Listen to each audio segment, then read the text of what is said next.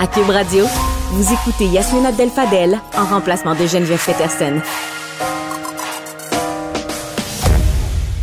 La nouvelle année, c'est toujours le moment où on prend des résolutions. Il y en a qui vont s'acheter un chien ou un chat. Il y en a ben, qui adoptent un chien ou un chat. Il y en a qui décident de se mettre au gym, quoique là, c'est plus difficile avec euh, la fermeture, euh, les nouvelles mesures sanitaires et la fermeture des gyms.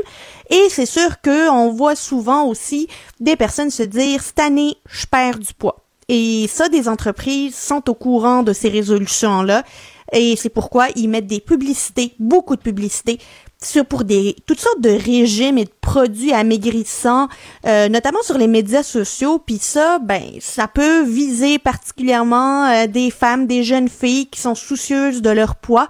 Et pour euh, nous en parler, on va parler avec Myriam Baudry, nutritionniste, diététiste et doctorante en nutrition, qui doit probablement partager notre scepticisme face à ces régimes et ces produits miracles. Madame Baudry, bonjour. Bonjour Yasmine, comment allez-vous? Ça va bien. Donc, euh, c'est comment comment ces genres de publicité-là, qui peut les voir? Pourquoi ils, ils ciblent des, des jeunes filles en particulier? Euh, et est-ce qu'ils sont efficaces? Ah, écoutez, c'est une période de l'année où les produits amaigrissants, les publicités, comme vous l'avez bien mentionné, sont excessivement prévalentes sur les réseaux sociaux. Euh, les jeunes filles et les jeunes femmes euh, ont tendance à avoir une estime d'elles-mêmes, une image corporelle un peu plus difficile euh, que, que, les hommes. Les hommes, évidemment, peuvent également avoir des soucis à l'égard de leur corps, mais les femmes, on a une pression énorme sur les épaules, puis peut-être que vous pouvez le commenter également, à se conformer à certains standards de société. Donc, on nous propose toutes sortes de régimes, de diètes, de plans alimentaires, euh, des produits amaigrissants euh, qui, moi, comme nutritionniste, me font beaucoup sourciller. La majorité d'entre eux qui sont présentés euh, n'ont jamais été testés scientifiquement. Il n'y a pas d'études qui ont été faites pour en évaluer leur efficacité. Et je suis assez préoccupée de l'emprise que ça peut avoir sur certaines personnes qui, je les comprends, veulent se sentir bien dans leur peau, veulent euh, être apprécié et tout ça. Euh, par contre, c'est un piège qui est assez dangereux dans lequel on peut tomber euh, parce que, comme je mentionnais un peu plus tôt, ces produits-là ne sont pas faits pour réussir. Puis on peut se poser la question s'ils reviennent d'année en année, ça avait fonctionné l'année d'avant, on n'en aurait pas besoin cette année. Donc, c'est une période, je dirais, qui est assez, peut-être assez difficile pour pour être sur les réseaux sociaux où on peut être exposé un peu à tout cela. Là, on va essayer de démêler tout ça, là, tu sais, il y a les régimes, là, puis on entend toutes sortes de régimes, les régimes keto, les régimes gluten-free, tu sais, il y a toutes sortes de régimes, puis à côté, il y a mm-hmm. des produits à ingérer, à acheter, puis à boire ou à manger parce qu'ils pourraient permettre soit de couper l'appétit, soit de, soi-disant, de manière miraculeuse, euh, faire fondre la graisse. Quel est le problème avec l'un et l'autre? Si on commence par les régimes. Oui, donc euh, les régimes, je vous, vous en avez nommé quelques-uns, que ce soit le régime cétogène, le jeûne intermittent, de compter ses calories et tout ça.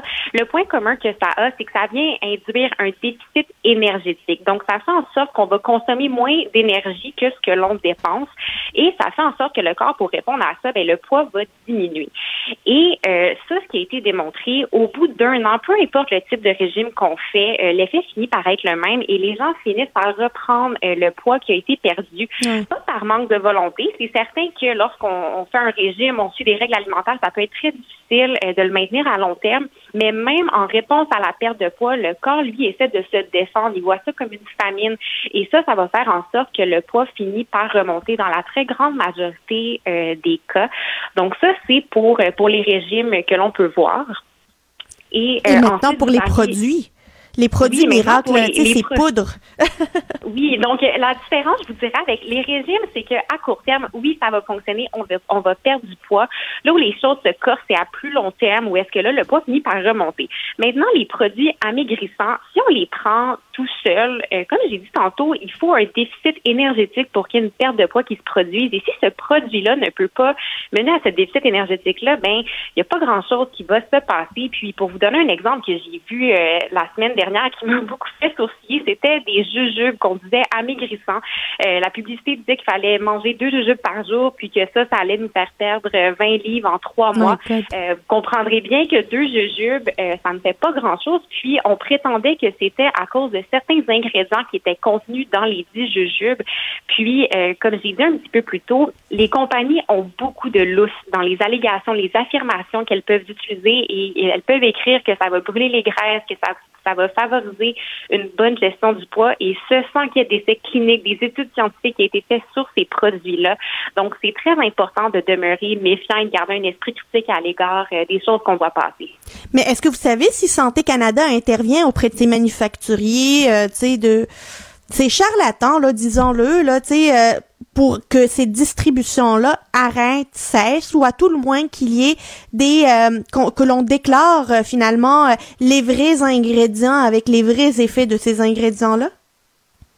Oui, euh, c'est une excellente question que vous posez. Puis en fait, euh, en 2021, il y a un rapport qui a été déposé du Bureau du vérificateur général euh, du Canada. Puis en fait, ce que le rapport a révélé, c'était que l'encadrement de Santé Canada était insuffisant dans pour plusieurs de ces cas-là, notamment dans la, la surveillance, les, les, les, allégations qui peuvent être utilisées dans 88% des produits analysés. on a retrouvé que les informations qui étaient rapportées étaient trompeurs. Donc en ce moment, il semble y avoir un manque.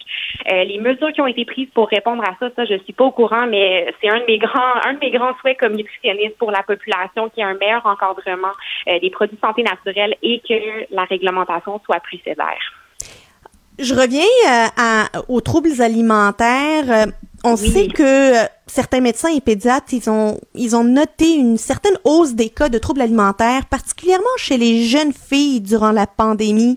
À quoi on pourrait attribuer ça, selon vous? C'est multifactoriel et je vous dirais que les causes exactes sont encore à, être, à élucider, mais ce qui semble ressortir, c'est que la pandémie, ça a amené beaucoup de stress pour tout le monde, sans surprise, et dont les adolescents qui peuvent y être plus vulnérables. C'est une situation qui a fait perdre beaucoup de repères aux jeunes. Donc, on a un horaire d'école qui est différent, on a l'apprentissage à distance, plus de contact avec les amis, et cette perte de structure-là peut amener une perte de contrôle. Et lorsqu'on parle de contrôle, on peut tenter de le reprendre dans d'autres sphères de notre vie, comme le poids, l'alimentation et le sport. Donc, il y a pu avoir une vulnérabilité à cet endroit-là. Puis il y a également le fait d'avoir pu passer plus de temps sur les réseaux sociaux, devant nos écrans, où, comme on discutait tantôt, on est exposé à toutes sortes de publicités, de messages, des idéaux de beauté inatteignables euh, qu'on aimerait donc atteindre. Puis ça, ça a pu causer une rupture euh, à ce niveau-là. Alors, il y a visiblement un réel lien entre la situation pandémique puis les préoccupations, euh, euh, en fait, les troubles alimentaires, mais également on peut parler des préoccupations par rapport au poids. Euh, J'imagine que les jeunes passent plus de temps sur les réseaux sociaux, qui évidemment alimentent finalement cette euh, cette, ces réflexions-là par rapport à, à son poids, à son apparence. Mm-hmm. Quel, quels seraient, euh, quels seraient vos, vos conseils à ces jeunes qui qui se demandent comment je pourrais atteindre le poids idéal, comment je pourrais atteindre le poids désiré? Mais pour les jeunes, je vous dirais que mes conseils vont être un peu différents pour les jeunes que pour les adultes. Quand on est jeune, on grandit, c'est normal de prendre un certain poids, c'est normal, notamment avec la puberté, que notre corps change. Puis si on vit des préoccupations, je pense que c'est bon de pouvoir en parler à ses parents, pour les parents, des fois de s'asseoir peut-être avec son jeune, de regarder son téléphone, puis de poser des questions sur comment le contenu auquel on est exposé nous fait sentir, puis de suivre les bonnes personnes. Je pense que si on suit des gens qui nous font sentir mal, euh, la fonction de se désabonner, euh, signaler, dire que ça nous intéresse pas. On peut jouer avec l'algorithme pour qu'on soit exposé à du contenu euh, qui nous fait du bien. Euh, puis, je pense que c'est important de se rappeler, tant pour les jeunes que pour les adultes, que notre valeur comme individu ne repose pas dans notre poids, notre apparence. on vaut beaucoup plus que le chiffre que sur la balance. Puis, on, surtout dans les temps actuels, je crois que c'est très important de travailler avec notre corps et non contre lui et d'aller consulter un professionnel de la santé si on vit de la détresse parce qu'il y a de la lumière au bout du tunnel, si on vit des préoccupations à l'égard de notre corps, il y a moyen d'aller chercher de l'aide et de s'en sortir. Mais je pense qu'il faut être très attentif euh, aux différents signes qu'on peut présenter. Qu'à un moment donné, si on, on devient stressant en se regardant dans le miroir, on a des grosses préoccupations par rapport à notre alimentation, mais je pense que c'est le moment d'agir. Et de, de plus en plus de nutritionnistes, ils favorisent plutôt l'alimentation intuitive plutôt que des régimes stricts. Le plus, le plus important, c'est de manger équilibré. Mais pouvez-vous nous en dire plus de, sur ce que ça veut dire l'alimentation intuitive? Oui, absolument. Donc, euh, ça a été proposé comme solution de rechange aux dettes amaigrissantes euh, en raison de, leur, de, leurs échecs répétitifs dont on parlait tout à l'heure. Puis, cette approche a été développée en 1995 par deux nutritionnistes américaines. Ça a beaucoup gagné en popularité dans les dernières années, mais essentiellement, c'est une approche qui vise à se reconnecter à nos signaux internes pour mieux reconnaître la faim, le rassasiement.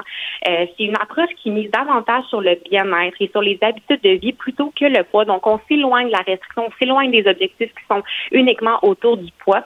Puis, ça implique aussi de reconnaître les raisons, comme les émotions qui peuvent nous amener à manger plus, puis ce, sans jugement.